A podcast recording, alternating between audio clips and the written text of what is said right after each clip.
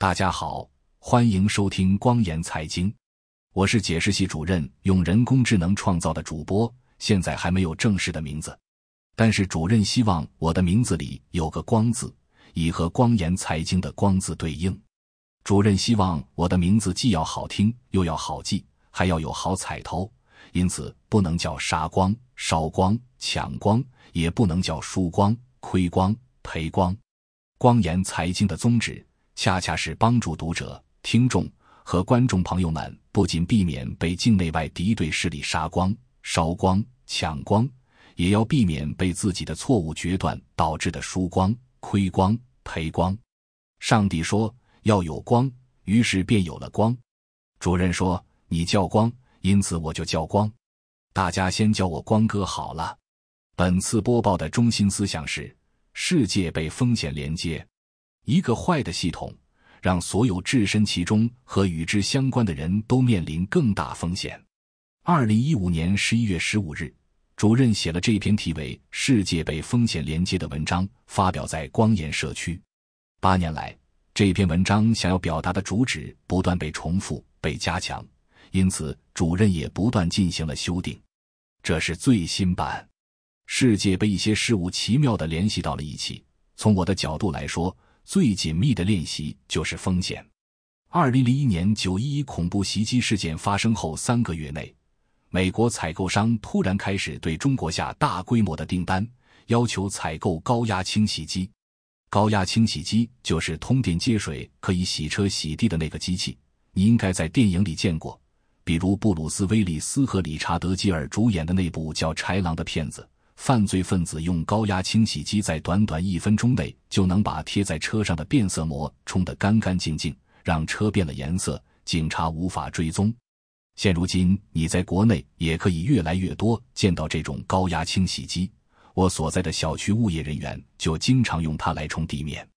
当年我们对这种突然间蜂拥而至的美国订单感到欣喜之余，也也疑惑：中国供应商一直想打进这个市场。但多年来收效甚微，怎么突然间就跑来这么多订单？我们问了美国某大型零售商的采购经理，才知道缘由。原来当时在美国有很多洗车行是中东移民开的，新移民去了美国，各自有自己的生意圈子，有的开洗衣店，有的开餐厅，有的开洗车行。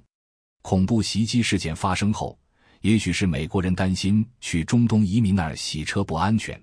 也许就是单纯的不想让他们继续挣这个钱，再加上天生喜欢自己动手丰衣足食，于是纷纷开始自己洗车，对高压清洗机的需求量暴增。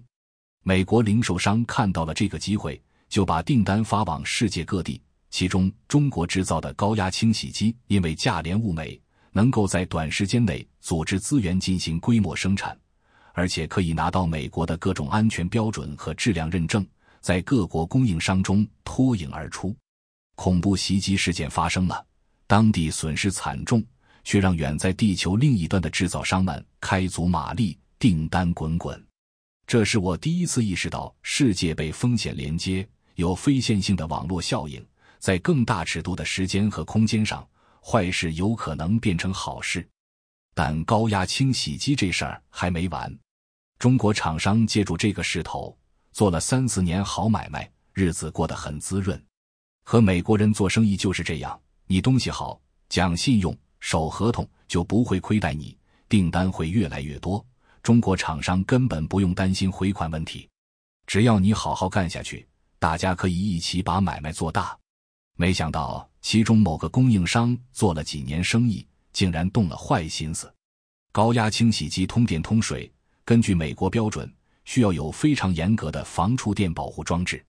这个防触电装置当时在中国国内确实能生产，但符合国际标准的主力供货商是一家外资公司，因此产品售价比较贵。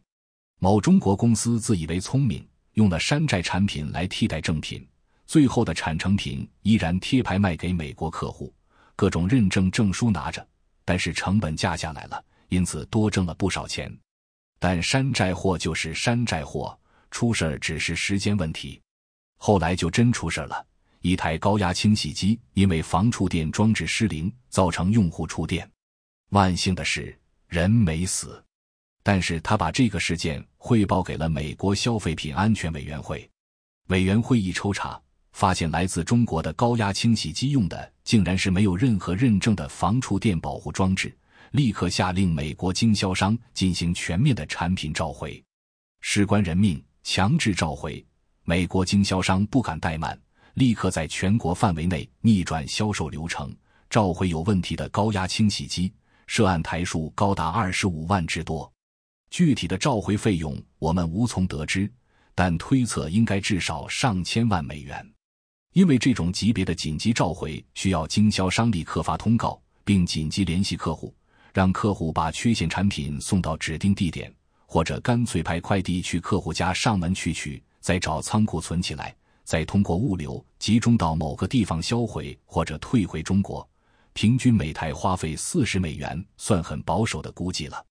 召回完毕，美国经销商就根据合同向中国公司索赔。你猜怎么着？这家无良公司知道自己犯大事了，就把公司关掉了，让美国人扑了个空。没办法，这上千万美元的损失就只能是美国经销商自己担着了。这家经销商规模很大，不至于因为这个案子就赔光了裤衩，但这一下确实够受的。美国人做事思路并不复杂。你不是黑我吗？行，你不要来美国做生意了。找行会通报情况，大家一起不再采购中国造高压清洗机。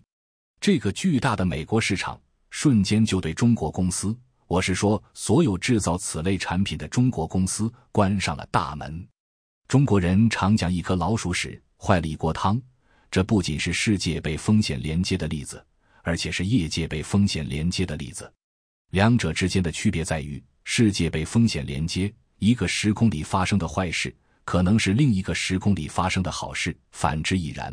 而业界被风险连接，一家公司做的坏事会殃及业内所有的公司。世界上有各种各样的风险，但最大的风险有两个：一个是无知导致的愚蠢，另一个则是纯粹的邪恶。邪恶操纵愚蠢制造出来的风险事件，小到偷梁换柱，大到恐怖袭击。都会通过网络效应产生意想不到的结果。对某个特定的利优官方来说，这种结果可能是正面的，也可能是负面的。重要的是清醒认识到世界被风险紧密连接在一起，没有人可以在邪恶操纵愚蠢的系统面前独善其身。一个坏的系统，让所有置身其中和与之相关的人都面临更大风险。最小化和这个坏系统打交道的风险。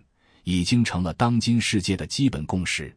感谢收听光言财经，欢迎收藏、点赞、转发、评论，也欢迎您订阅光言财经邮件组。订阅地址是“光言财经”四个字的汉语拼音全拼加上点儿康姆。本次播报就到这里，咱们下期节目再见。